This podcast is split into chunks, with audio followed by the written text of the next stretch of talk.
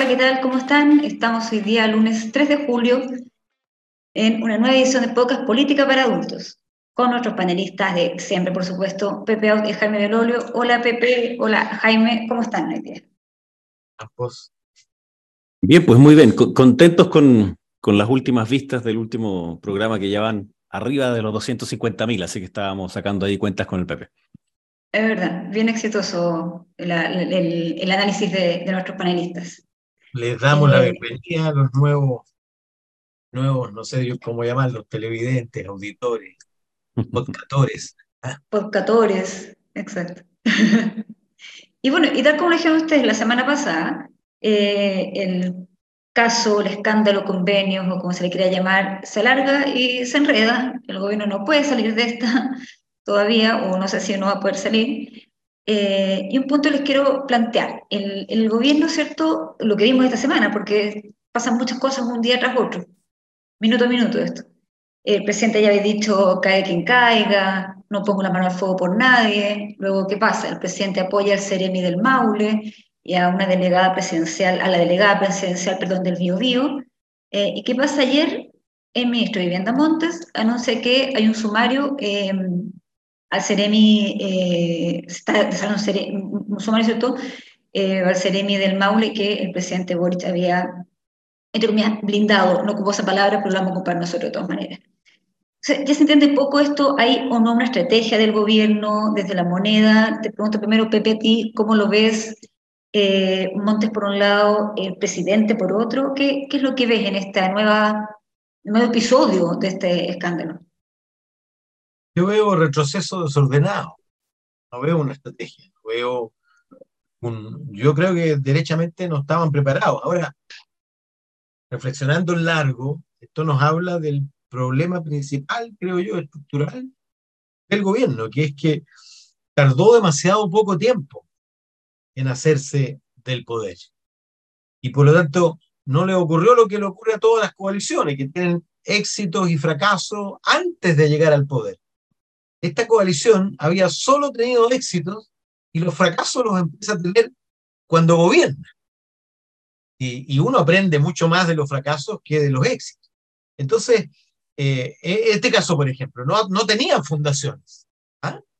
Y sienten la angustia de que chuta van a gobernar para lo que no estaban preparados, pensaban que eso iba a ocurrir cinco años después, y no tienen fundaciones para participar en colaboración con el Estado en los distintos ámbitos, entonces aceleran el proceso. Y, y claro, si gobernar le cuesta a los que no tienen experiencia, imagínate lo que le cueste crear una fundación para la cual por lo demás el Estado exige cinco años de experiencia. ¿ah? Entonces, al final violan las normas para poder participar. Y, bueno, hay que esperar cuánto hay de improvisación, de todo, y cuánto hay de corrupción. ¿ah? Eh, claramente lo que hay es un modelo de aprovechamiento del Estado. ¿ah? Va a haber que ver eh, dónde fueron las patas, en fin. Pero yo no veo una estrategia, un diseño claro. ¿ah? Que el, el, presidente, claro, navega entre eh, digamos, ponerse a la cabeza del liderazgo contra la corrupción, incluido cuando sean los propios, y eh, proteger a los inocentes, porque, porque cuando viene la redada, todos son culpables. ¿ah? Y le cae a cualquiera que aparezca en el dibujo inmediatamente la tentación de ir sobre él y sacarlo. Y por supuesto un gobierno no puede instalar esa inseguridad sobre el conjunto de su, de su funcionario, eh, pero para eso hay que ser muy fino y sobre todo muy decidido. Por ejemplo, el caso este específico, el presidente dice, bueno, no hay antecedente, eh, el Ceremi se, mm, eh, ¿cómo se, se inhabilitó a tiempo. Bueno, el día siguiente o subsiguiente, el ministro dice, hemos iniciado una investigación sumaria. Tú sabes que las investigaciones sumarias eh, se establecen contra funcionarios públicos que han cometido faltas leves que no suponen su salida. Si no, hay un sumario administrativo.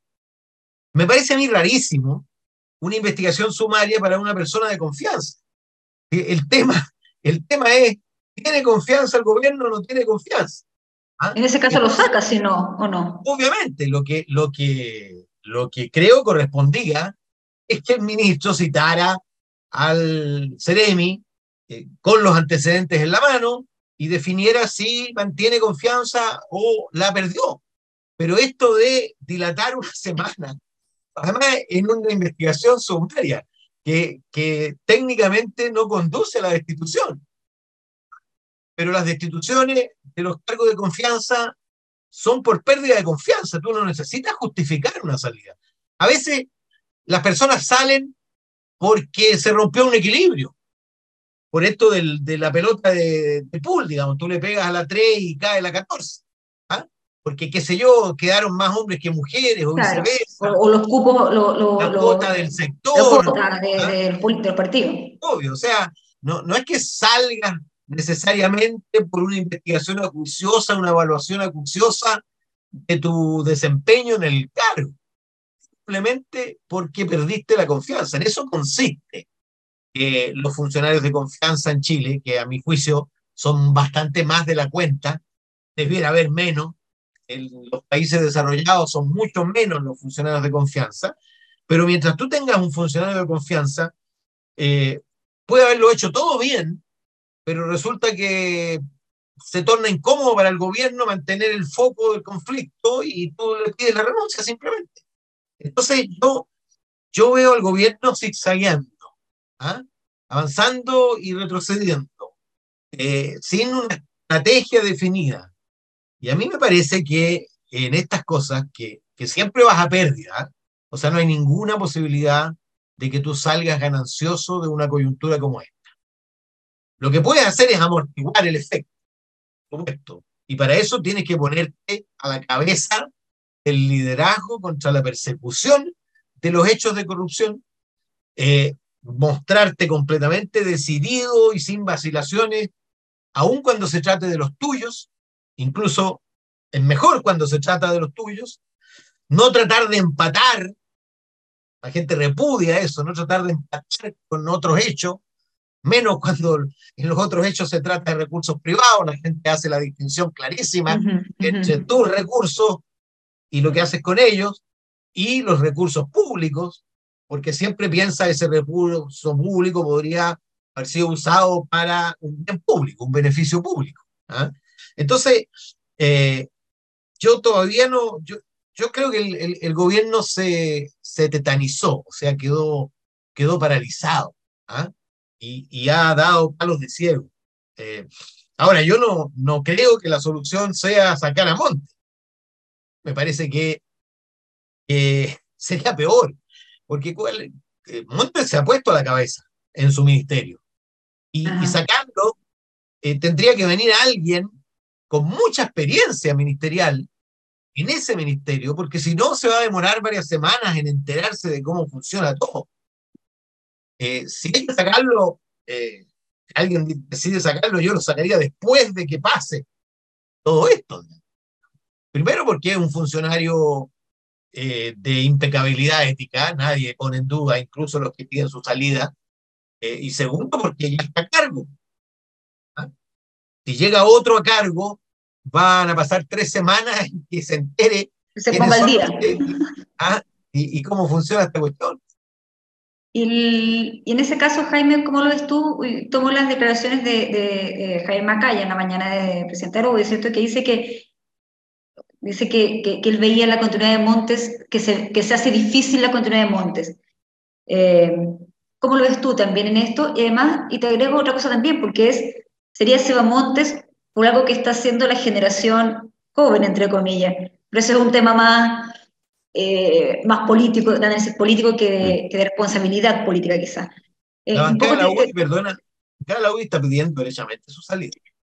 Pero como que se hayan demorado a partir, Dale, a partir del, de, de, un par de cosas que también comentó eh, Pepe. Yo creo que obviamente hay, hay, un cambio de discurso del gobierno desde el primer momento en que va y dice que esto era un descriterio a que hoy día lo que tratan de hacer es encapsular en eh, Catalina Pérez, democracia viva y algo de revolución democrática, esto lo veo desde el gobierno. Segundo, de sacarlo de la moneda y por tanto que esto esté en voz del ministro eh, de Vivienda, Montes, eh, que por supuesto es el primer interesado además en querer ser el que vaya a mostrarse como muy proactivo en términos de, los casos de corrupción. Sin embargo, se hace complejo porque al final eh, el ministro es responsable por las cosas que suceden eh, en un ministerio. Eh, este decreto que ha aparecido en algunas partes donde el ministro firmaba, que le traspasaba la firma, ¿no? le delegaba el poder de firma a los seremis, es algo que se ocupa siempre. Lo que ocurre es que aquí no era solamente el problema de que se delegó la firma, sino que artificialmente se dividieron los montos para que pasaran por debajo del radar de la Contraloría luego a fundaciones que no tenían la experiencia ni tenían el giro para hacer la tarea que teóricamente tenían que hacer. Y es lo que ocurrió eh, un poco con eh, Urbanismo Social. Es una fundación que yo no tengo ninguna duda que en su origen hacía la tarea que tenía que hacer. Lo que ocurre es que en algún minuto, al parecer, dejó de hacerla. Y entonces, acá aparece una noticia que también se le pasaron casi 112 millones en la Municipalidad de Santiago para hacer algo cuyo giro no tenía y cuya experiencia no tenía. Entonces, empieza a verse que hay un modus operandi eh, y el, diputado Alessandri, por ejemplo, eh, me comentó que fundaciones que hubiesen sido creadas en los meses anteriores a entrar al gobierno, que luego hubiesen ganado recursos en los primeros meses, estando en el gobierno ya, eh, el presidente Boric son alrededor de 45. Por tanto, hay mucho más que saber, hay mucho más que eh, conocer. Eh, entonces, yo creo que es verdad que tenían pocas experiencias ellos, que tenían puras ganancias y pocos fracasos, pero también era la arrogancia de suponer varias cosas. Primero, que bastaba con que ellos estuvieran en el poder para que las cosas pasaran. O sea, que, que cualquier cosa que no estaba funcionando bien en el Estado era por un problema de voluntad política porque los que estaban allí no tenían la voluntad de solucionar los problemas. Ahora son ellos la voluntad política. O la idoneidad ética.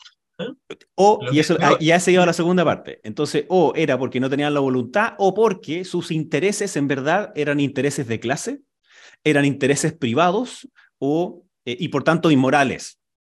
Y entonces ellos eh, son los que iban a cambiarlo todo, porque eran ellos y porque además tenían una moral superior, que era mucho mejor que las generaciones anteriores. Y lo que hace esta fundación es disfrazarse de sociedad civil, es eh, ocupar, el, ocupar el nombre de fundación y su articulación legal para desviar dineros de parte del gobierno para hacer política partidista. De hecho, conocimos durante esta semana que la misma Fundación Democracia Viva recibió dinero para hacer campaña de la prueba, que era algo que teóricamente se podía hacer con las fundaciones. Lo que ocurre es que entonces esta fundación siempre fue siempre fue un aparato proselitista y por tanto no puede hacer lo otro.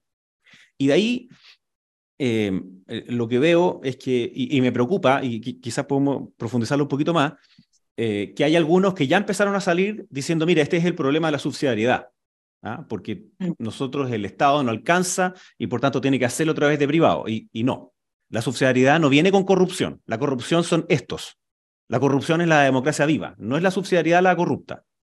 Son aquellos que hacen trampa, los que se corrompen. Y por supuesto veo que hay una facción de la izquierda ahora que quiere aprovecharse de la situación y empiezan a proponer de terminemos el secreto bancario, entonces ahora vamos a revisar todas las cuentas de todas las personas. No, no, no, no. E, esta lógica, esta intentona como de, de querer ellos subirse por arriba y decir, a ver, a ver ustedes, eh, y, veo que algunos dicen, bueno, investiguemos las fundaciones para atrás, eh, y algunos tratando de, en Twitter, diciendo, ah, pero es que, mira, tú estuviste en esta fundación. Oye, si el problema no son las fundaciones, el problema son los corruptos en las fundaciones.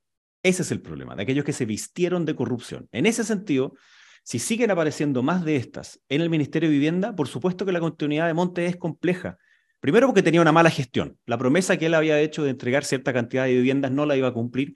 La reconstrucción no ha funcionado bien. ¿Y cómo va a quedar él después de aquí en adelante para ejercer su labor como ministro de Vivienda? Porque este es un conflicto que va a seguir, no, no se va a terminar en un mes. Eh, va, va a quedar un buen rato. Y por tanto, ¿cuál es ese rato? Eh, y, termino en que también existe esta pretensión de hacer una agenda, algunos la han llamado de probidad 2.0, eh, pero si ya existe mucha agenda de probidad, si el problema no es ese, el problema es que el control está mal hecho. Es decir, en algunas cosas se sobreburocratiza y en las otras no. Y no se hace el cumplimiento o el seguimiento de eh, si es que se alcanzó a hacer lo que se debía haber hecho. En términos empresariales sería como no tienen KPI. ¿ah? Entonces, le dan el dinero, le dan una función, pero después no van a evaluar si es que se hizo lo que tenía que hacerse. No se hace una evaluación de proyecto ex post. Entonces, eh, ahí es donde hay una oportunidad que es clave, pero yo, ojo, y, en eso también le pido a quienes nos escuchan, tener cuidado, porque también he escuchado algunas voces de personas más de derecha diciendo, ah, todas las fundaciones son de izquierda, así que mejor que las cortemos todas. No, no. Eh, y, aquí hay muchos filósofos que la puedo decir, esto no, no, no son palabras mías, pero desde Tocqueville, que lo hizo preciosamente bien, si es que se daña la sociedad civil, se daña la democracia. Y se daña profundamente porque la sociedad civil, entre otras cosas, además de solucionar problemas públicos, además de, permitir conocernos, de permitir hacer esa confianza entre unos y otros, le pone atajo al Estado es un dique al Estado. Entonces, cuidado con también querer mezclar y esta casa de bruja de fundaciones. Hay que investigar aquellas que son corruptas y no mezclarlas con, eh, y no meterlas todas dentro del mismo saco.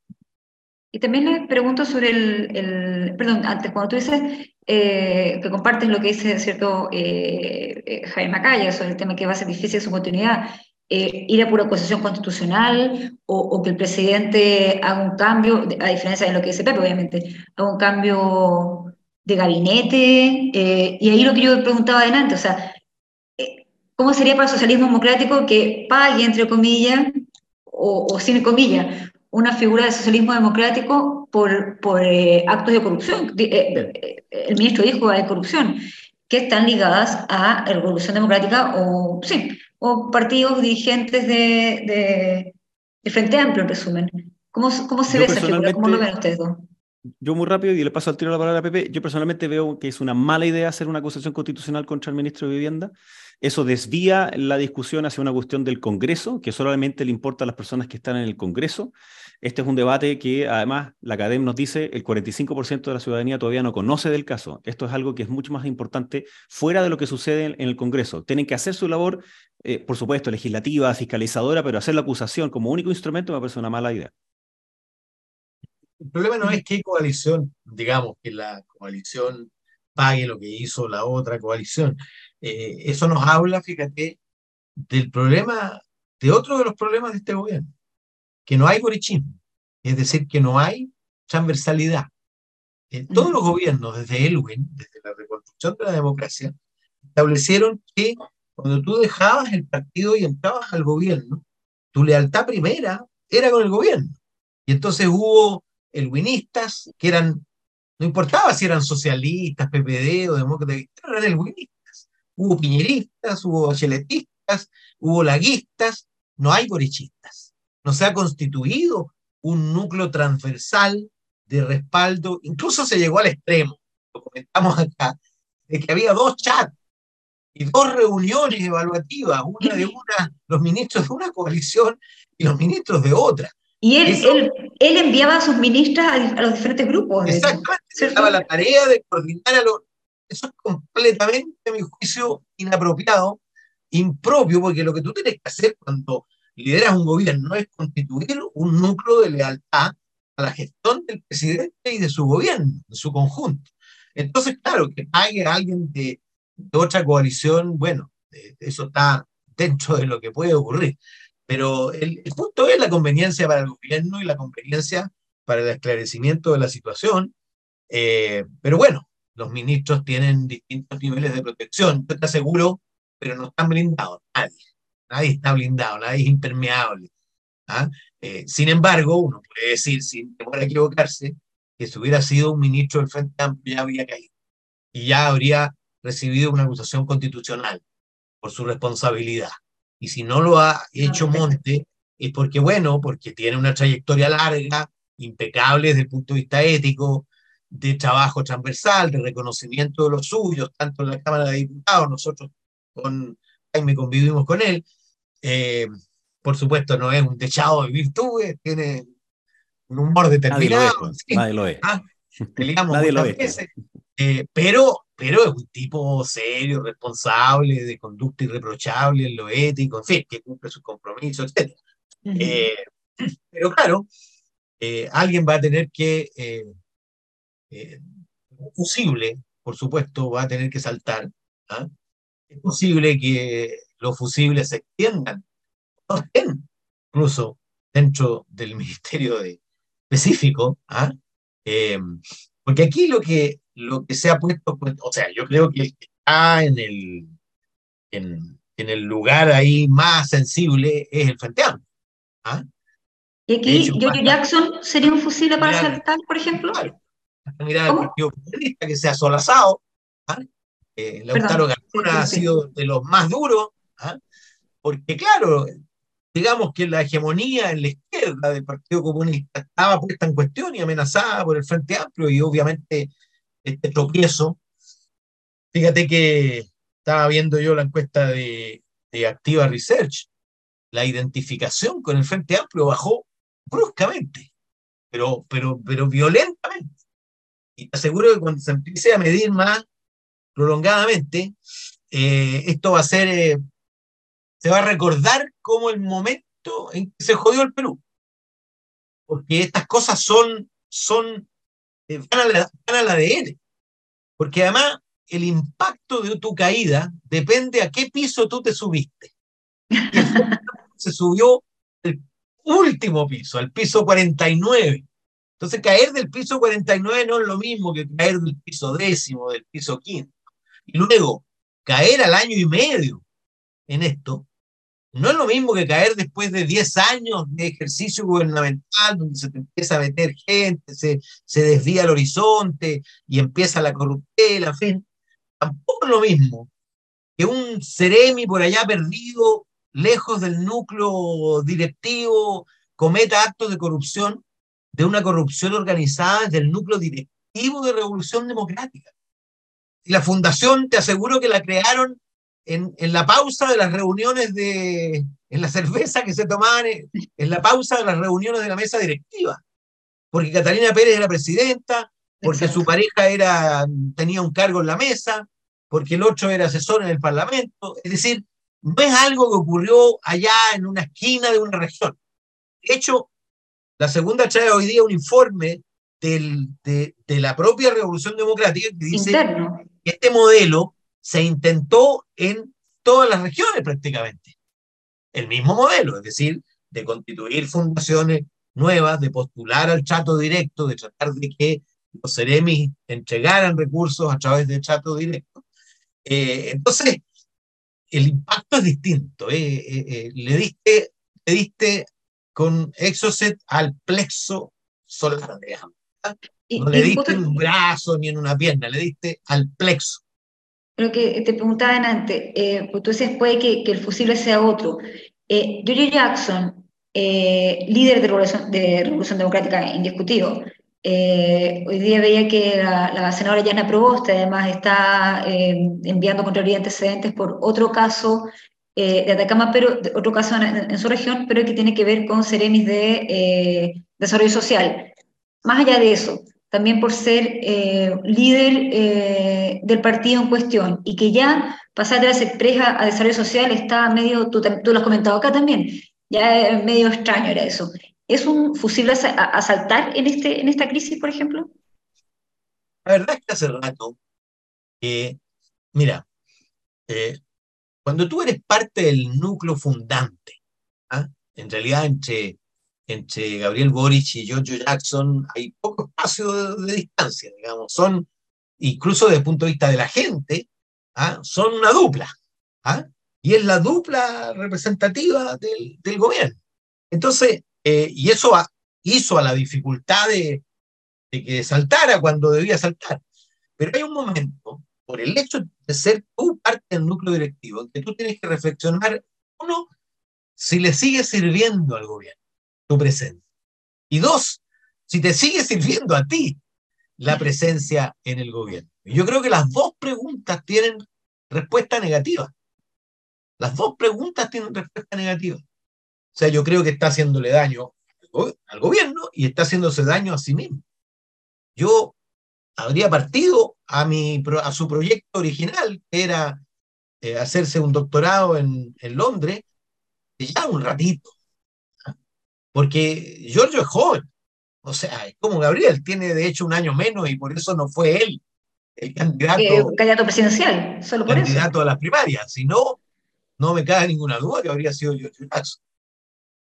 ¿Y tú, Jaime, cómo ves en, esto la figura de, de, de, Giorgio Jackson en particular por, por, por, la figura de líder del partido hoy en cuestión que, bueno, puede ampliarse a otros partidos, la verdad, esto, pero por lo menos ahora eh, el, el exocet, como dijo el otro, la, la semana pasada Pepe, está eh, hacia la Revolución Democrática. Mm.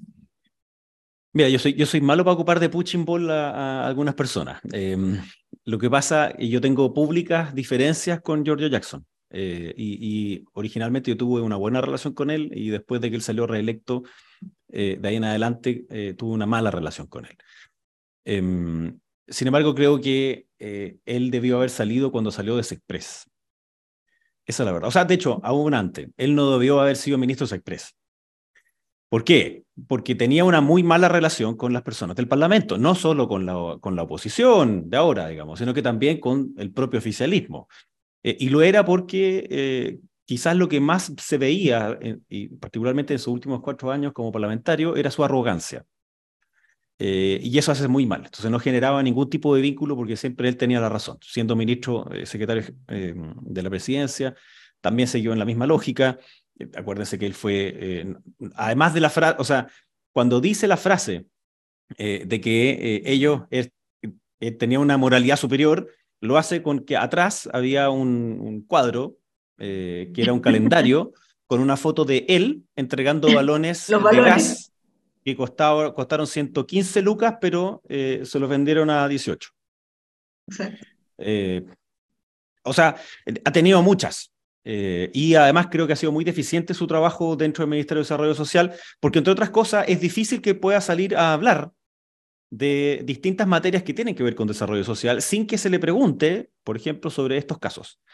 Ahora, él no está relacionado directamente con ninguna de estas cuestiones, entonces, de nuevo, si es que alguno pretende decir, ya, vamos a acusar constitucionalmente ahora, no, eh, yo creo que es más bien por algo eh, como lo que dice eh, Pepe. Yo creo que hace rato que él debió haber entendido que no tenía que seguir porque estaba haciendo un problema para el gobierno más que un beneficio para el gobierno.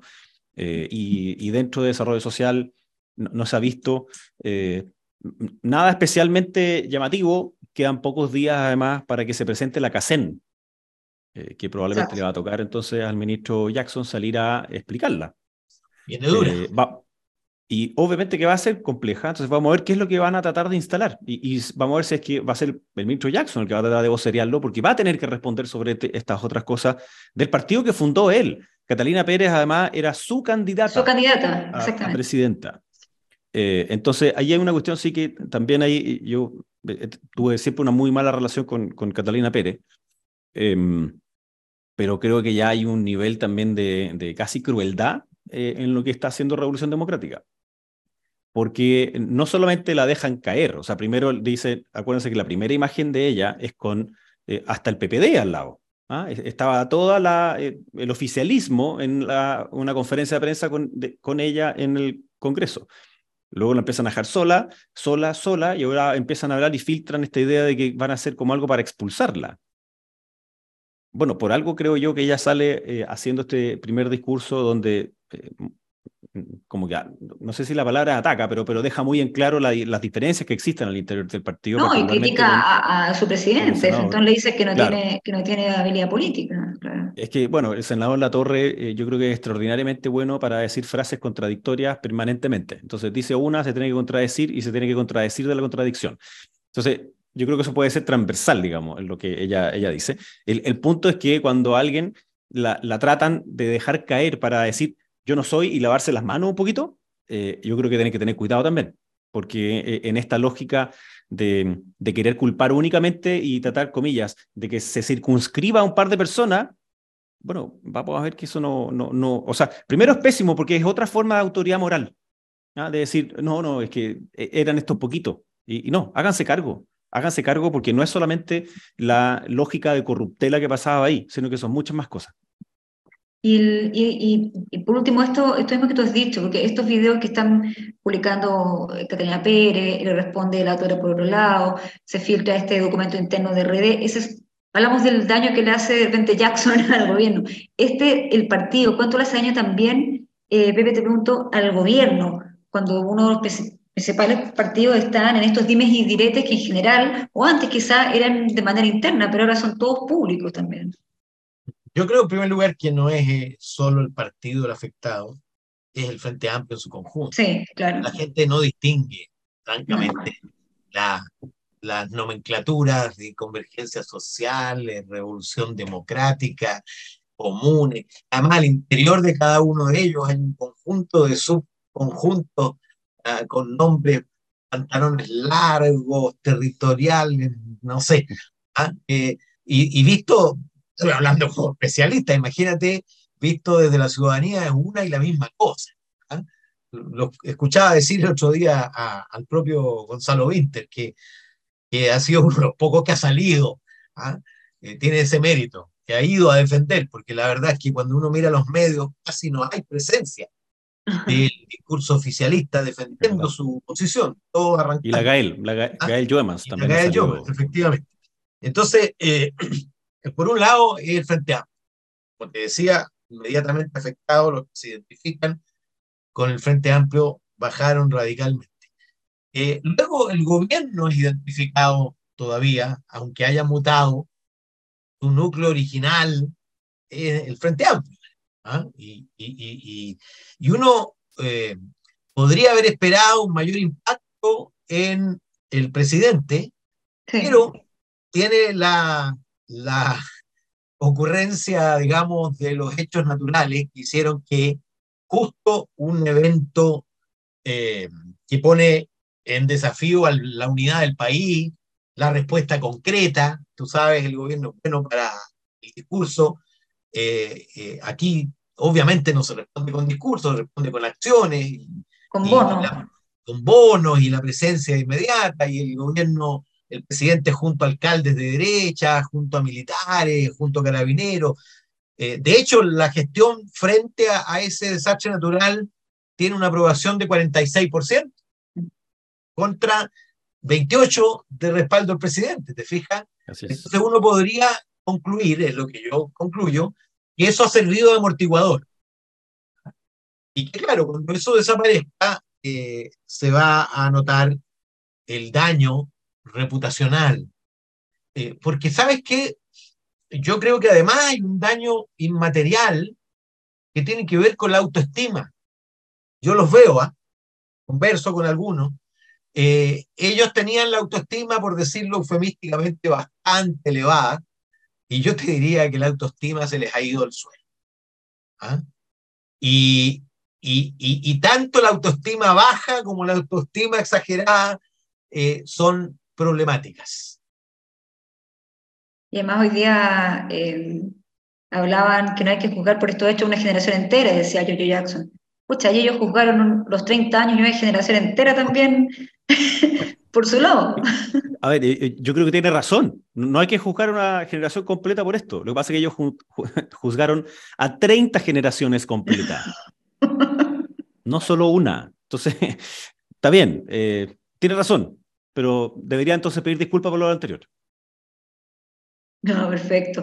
Oye, de nuevo, se hace cortito, pero tenemos que, que seguir, ¿cierto?, analizando semana a semana este tema eh, como vemos, hay nuevas novedades todos los, todos los días, cada hora, yo creo.